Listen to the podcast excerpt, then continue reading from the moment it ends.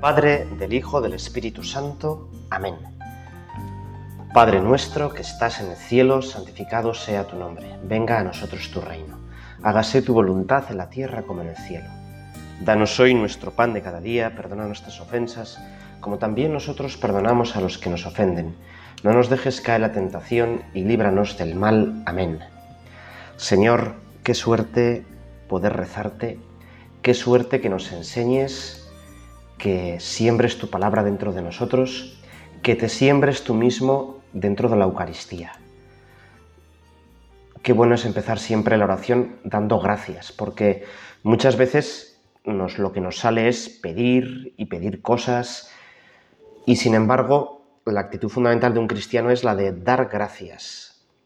Y de hecho nuestro principal acto de culto es la Eucaristía, dar gracias. Y por eso queremos empezar dándote gracias por tu presencia en la Eucaristía, igual estás haciendo la oración delante del sagrario o se nos va la mente al sagrario muy a menudo, por tu presencia también en la palabra de Dios y de manera especial en los evangelios. Llevamos una serie de meditaciones pensando y rezando con el Evangelio de San Marcos y hoy queremos rezar que nos hables a través de otra parábola, la parábola de la semilla que crece por sí sola. Te la voy a leer. Jesús también dijo, con el reino de Dios sucede lo mismo que con la semilla que un hombre siembra la tierra. Tanto si duerme como si está despierto, así de noche como de día, la semilla germina y crece, aunque no sepa él cómo.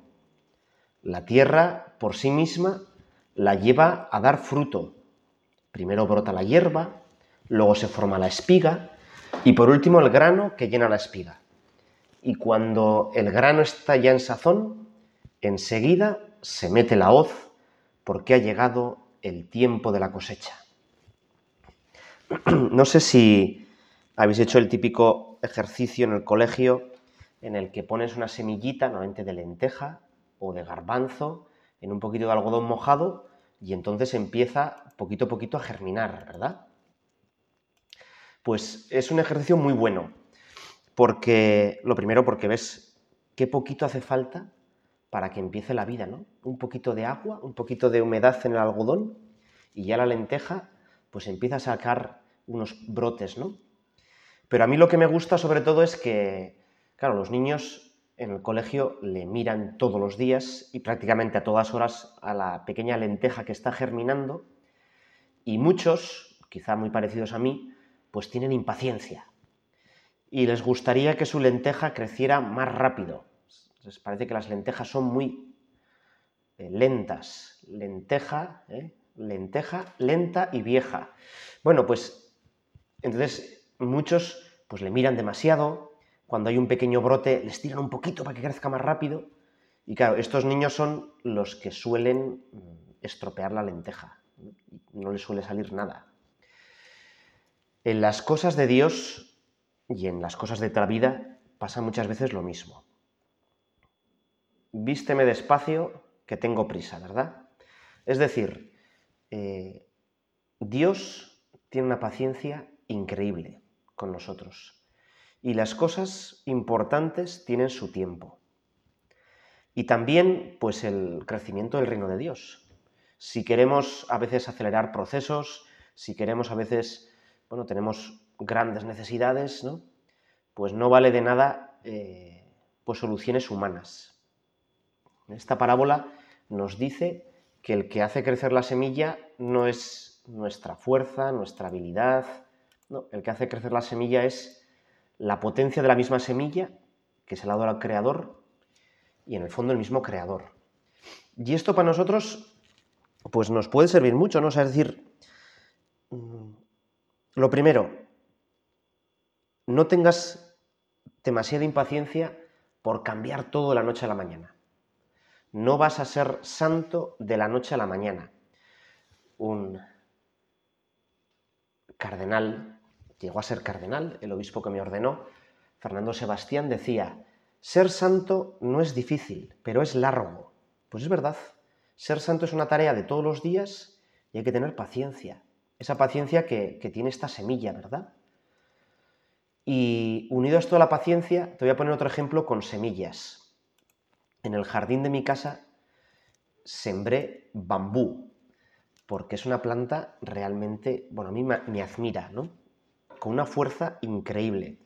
Y entre otras cosas, porque es una de las pocas plantas que puede, que tiene más fuerza que las zarzas. Y te voy a explicar esto por qué. Bueno, si una huerta, eh, pues no se trabaja, si una huerta se trabaja, pues el, hortelano va quitando las hierbas malas, va quitando las raíces malas y la tierra está como limpia, no tiene semillas malas. Y entonces tú siembras los tomates y los tomates pueden crecer con fuerza. Y hay que quitar, pues en el fondo, muy poquitas plantas malas, si se lleva con cuidado. Ahora bien, si un año esa huerta queda en barbecho, no se cultiva, pues enseguida no sabemos muy bien de cómo llegan, es como una buena alegoría del pecado original, pues empiezan a salir sobre todo hierbas malas o hierbas que no hacen nada, que estorban más, más que hacer mal, pero sobre todo zarzas y muchísimas zarzas. Y la zarza tiene una potencia increíble. La zarza va haciendo una raíz muy larga y va como colonizando el subsuelo del huerto. De manera que si al año siguiente decides sembrar, eh, pues las plantas que siembras, pues les va muy mal, porque prácticamente todo el subsuelo de ese huerto está lleno de raíces de zarzas. Entonces tienes que pasarte dos, tres años, pues dándole la vuelta a la tierra, quitando las raíces de las zarzas, y una y otra vez, hasta que consigues otra vez que sea tierra buena. Ahora, hay una planta que tiene todavía mucho más potencia y que hace raíces mucho más profundas y que elimina las raíces de las zarzas. Ahora bien, cuando entra esa planta, como vas a ver por el ejemplo, luego es muy complicado de quitarla.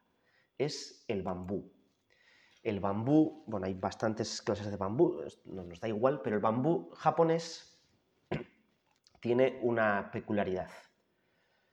Tú siembras bambú japonés y no pasa como con las lentejas siembras bambú japonés y el primer año no sale nada.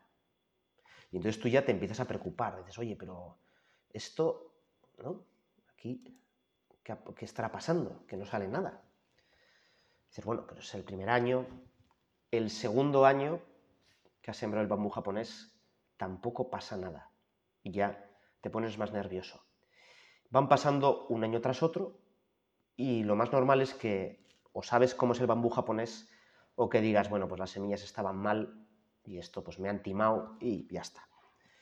Si tienes paciencia de aguantar entre el séptimo y el octavo año, hacia mayo empiezan a salir unos pequeños brotes que es increíble, porque en 15-20 días esos brotes van a empezar a crecer 4 o 5 metros con un grosor impresionante y encima eh, van creciendo, digamos, por todo el jardín.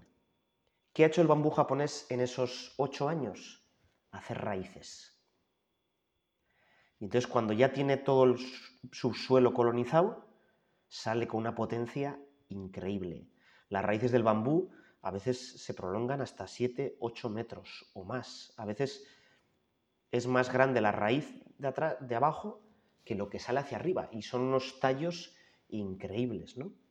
Bueno, pues eh, tiene una potencia espectacular.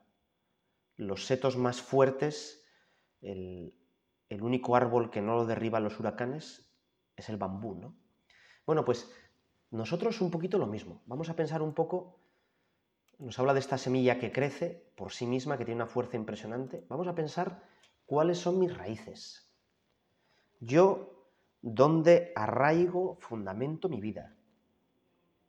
Y hay mucha gente que arraiga su vida, fundamenta su vida en lo más exterior. Nosotros queremos, Señor, que tú seas mi raíz.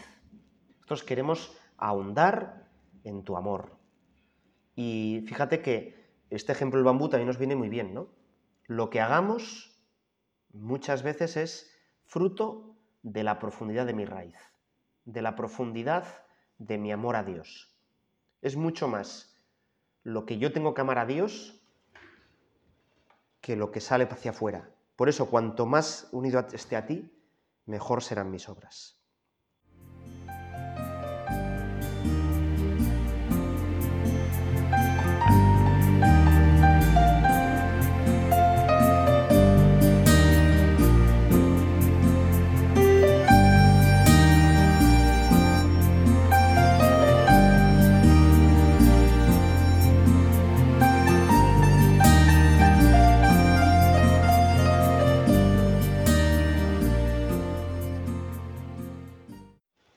Podríamos hacer otro tipo de explicación de esta parábola. Todas las parábolas son como una especie de cebolla que tiene diferentes capas, que nos puede enseñar como diferentes cosas. Claro, y en esta parábola se nos dice que primero salen las raíces, luego el tallo y luego ya la espiga con el grano, con los frutos. Bueno, pues nosotros hemos pensado en las raíces, vamos a pensar que esas raíces no nos hemos dado a nosotros mismos. Y por eso en este rato de oración, pues vamos a dar gracias, lo primero a mis padres, a tus padres, ¿no? Casi el 80% de la vocación se la debemos de nuestro camino en la vida, el que sea, ¿eh? no solo curas y monjas, se la debemos a nuestros padres. Gracias a mis padres, a mis abuelos, al colegio, que se hace un bien gigantesco en esos colegios, hay que rezar mucho por los colegios, a los párrocos que han estado ahí, ¿no? Pues intentando que la parroquia tenga un buen ambiente, ¿no? A tantísima gente. Somos de verdad enanos a lomos de gigantes. Pues gracias, gracias. ¿eh? Y esas son las raíces un poco de fuera, pero también había un autor espiritual que decía, comentando esta parábola, que las raíces son nuestros sueños. Yo, ¿con qué sueño? ¿Eh? ¿Con qué deseo?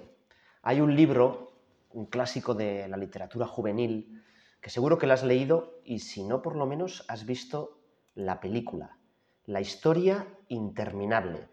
¿Te suena? Bueno, no te voy a poner aquí la cancioncilla porque luego te voy a poner una cancioncilla más pegada a la parábola, pero en esa historia, si no te acuerdas, te la cuento yo, es como muy sugerente. El mundo de fantasía, que se llama así, el mundo de la fantasía, de los sueños, de los grandes ideales, se está muriendo. Está siendo aniquilada por la nada. ¿Por qué? Porque la vida moderna ya no soñamos, no tenemos grandes ideales. Nuestro gran ideal es pues ganar dinero, tener una vida cómoda, es como la decadencia de Occidente.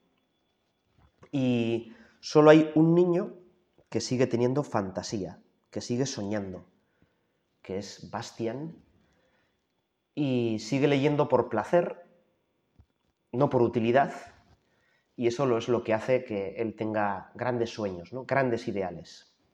Bueno, pues esto es un poco así se nos puede meter un poco en nuestra vida el utilitarismo. Es decir, yo a todo le tengo que buscar una utilidad. Yo rezo para que me dé una utilidad esa oración. Yo voy a misa por la utilidad que hago. Yo me hago amigo de esta persona porque me es útil. y eso es muy peligroso. Eso. Entonces, podríamos pensar, bueno, pues, ¿cómo va mi capacidad de soñar. ¿eh? Quizá, pues, bueno, pues de adolescente teníamos grandes sueños, de cambiar el mundo, de ser santos, de hacer cosas grandes por Dios, por la iglesia, y conforme va pasando la vida y ves que las cosas no son tan fáciles, te van cercando las dificultades, pues tu capacidad de soñar se va como apagando, se va aminorando, se va oscureciendo la capacidad de ilusionarte. Bueno, pues vamos a pedirle hoy que el Señor nos dé ilusión, que nos caliente, que nos haga pensar que con Él podemos cualquier cosa. Y el horno de la ilusión es el sagrario. ¿eh? Entonces necesitamos sueños, necesitamos ilusión, ¿no? Esto ya ves que te he dicho antes que la vocación era el camino que tenemos cada uno de nosotros. La vocación es el sueño que Dios tiene para cada uno de nosotros. Dios, cuando me creó, dijo, ¡buah! ¡Qué pasada! Con este señor, con esta chica, ¿cuánto bien voy a hacer en el mundo? Le voy a dotar de estas cualidades, de estas otras. Bueno, pues eso es la vocación.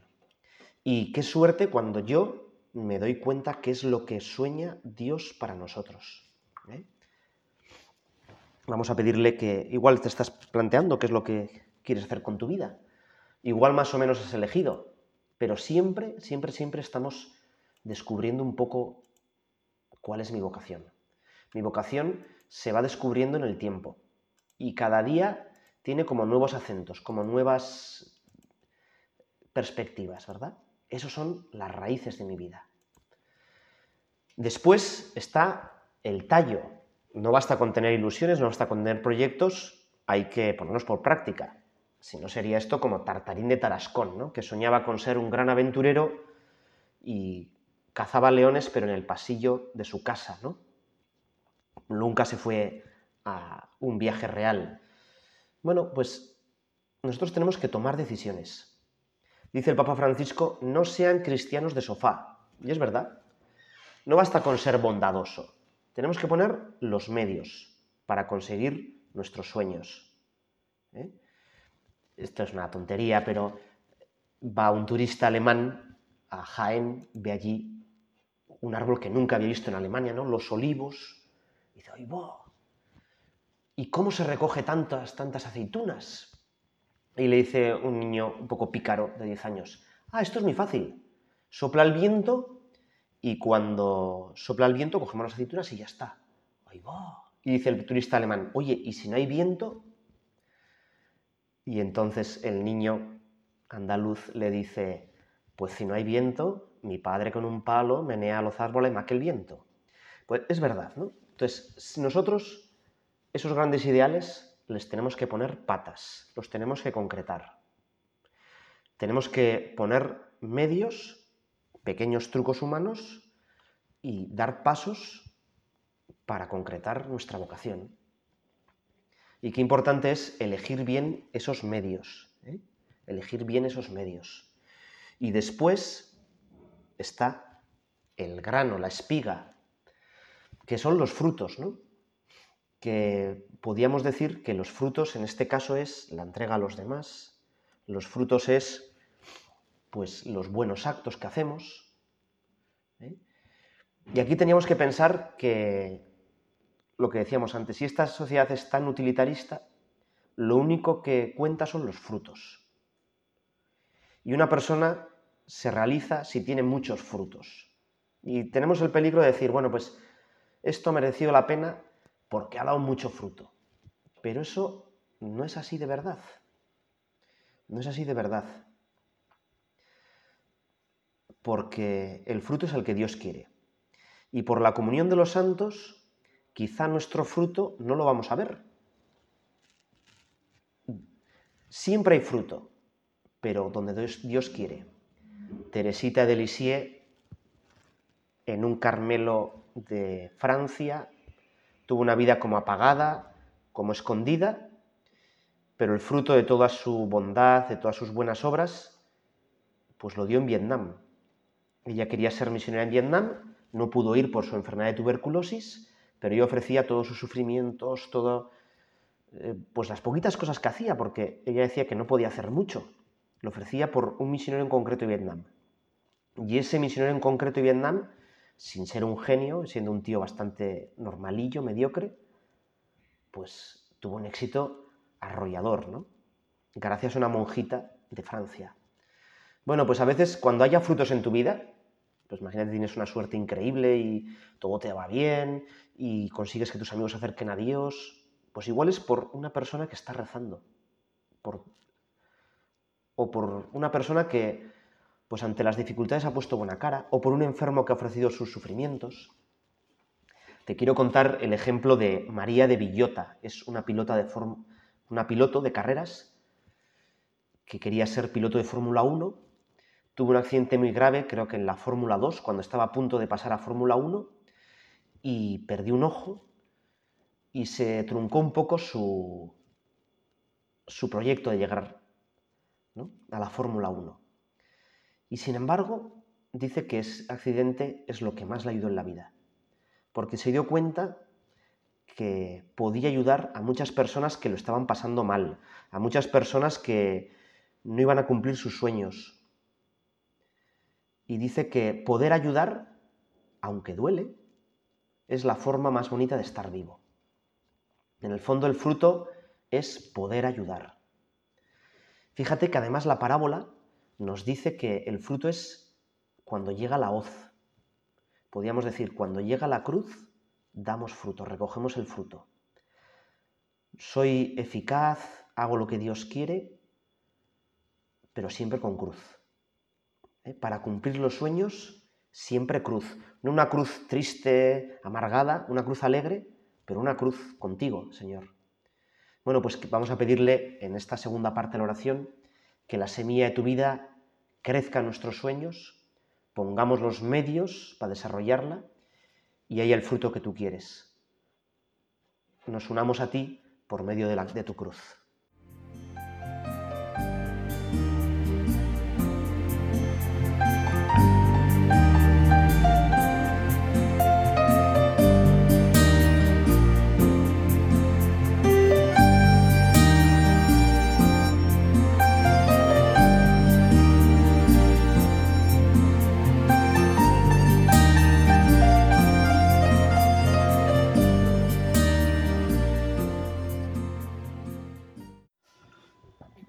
Seguimos rezando con el Señor con esta parábola de la semilla que crece en secreto. Podríamos decir la semilla que crece para adentro. Y siempre me gusta, bueno, pues rezar un poquito también con canciones. En concreto me gustan muchísimo estas canciones de Balibán. Quiero que la escuches y luego le vamos a ir eh, sacando un poquito el significado y el sentido. Vamos a, escucharla y a rezar con esta canción.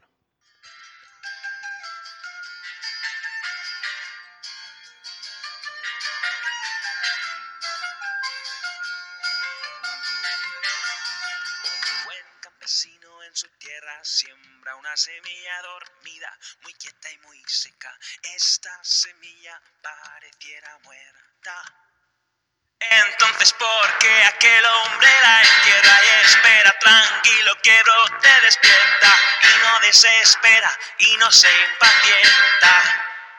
Pues sabe aquel hombre por larga experiencia que es buena semilla es buena su tierra y pronto verá surgir hojas nuevas. Después tallos largos y espigas muy tiernas que irán madurando y haciéndose y al tiempo de siega vendrá la cosecha.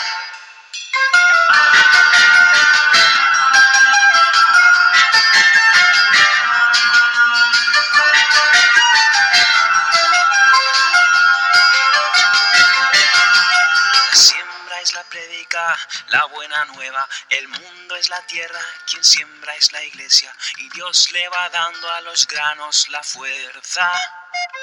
Y así su palabra germina y dispersa, y el mundo de a poco se cubre y se llena del reino de amor, esperando la ciega.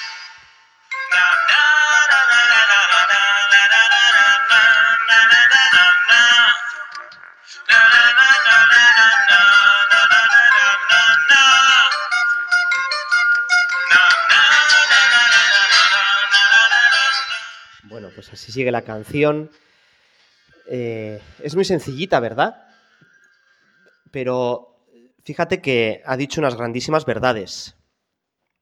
El mundo es la tierra y la que siembra es la iglesia. A veces nos olvidamos de que Jesús nos mandó a sembrar, no a recoger.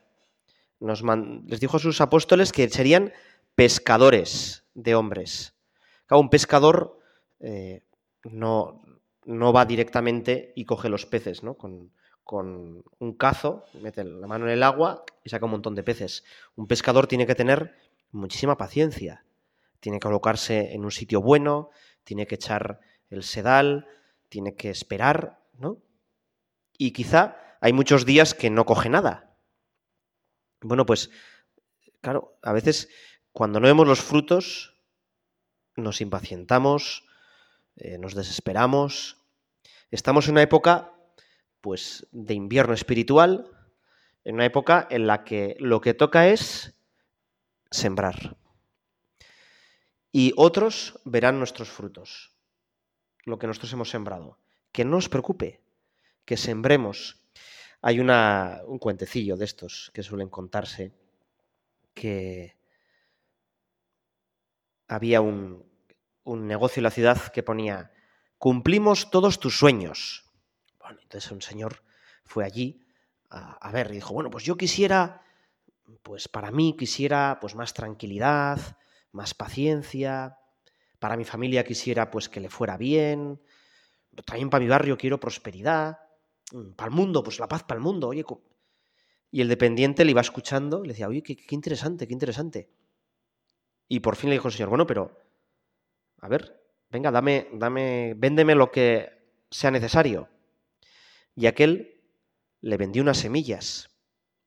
Y le dijo, ¿cómo? Pero si ponía en el cartel, cumplimos todos tus sueños. Dice, sí, pero aquí no vendemos frutos, vendemos semillas. Bueno, pues algo parecido a nosotros, ¿no?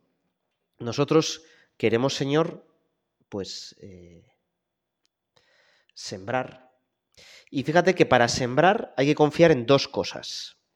Una, en la fuerza de la semilla. Es decir, nosotros tenemos que tener muy claro que la palabra de Dios puede cambiar el mundo, puede cambiar mi vida. ¿eh? Y la palabra de Dios es lo único que me va a hacer feliz de verdad. En esta canción de Balibán, no sé si te ha llamado la atención a mí, a mí lo que me llama la atención es que el sembrador espera tranquilo. Tiene la virtud de la esperanza, sabe que va a ir bien la cosa. Espera tranquilo, ¿no? Y hay que confiar también en la tierra. Es decir, en el corazón de las personas a las que les hablas. Dios nos ha puesto un corazón con un vacío que no se llena con nada. Te quisiera contar muy brevemente una pequeña historia que me viene a la cabeza con esto de sembrar y confiar en la semilla y en la tierra.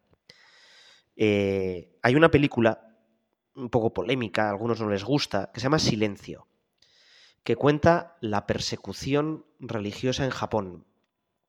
Y a veces no la cuenta muy bien y bueno, es, tiene su cosa. Es como para pensarla un poco. Y entonces un japonés le dice a uno de esos jesuitas, en concreto al que ha apostatado, le dice, has hecho bien en apostatar, porque en esta tierra pantanosa la semilla del Evangelio nunca arraigará, no puede echar raíces y nunca tendrá fruto. Y como ves, pues hemos conseguido acabar con todos los cristianos. Y parecía así que era así. Eh, San Francisco Javier sembró el cristianismo en Japón, tuvo un crecimiento espectacular. Para el año 1600 había 300.000 católicos en Japón y fueron arrasados. Hubo una persecución terrible. Y parecía efectivamente que la semilla nunca más iba a dar fruto. Cuando en la Revolución Meiji se consiguen abrir las primeras capillas de las embajadas, en concreto la embajada de Francia, el sacerdote que fue vio que unos japoneses como que la andaban espiando durante varios días. Y por fin uno de aquellos se atrevió a decirle, oye, tenemos unas preguntas para hacerte.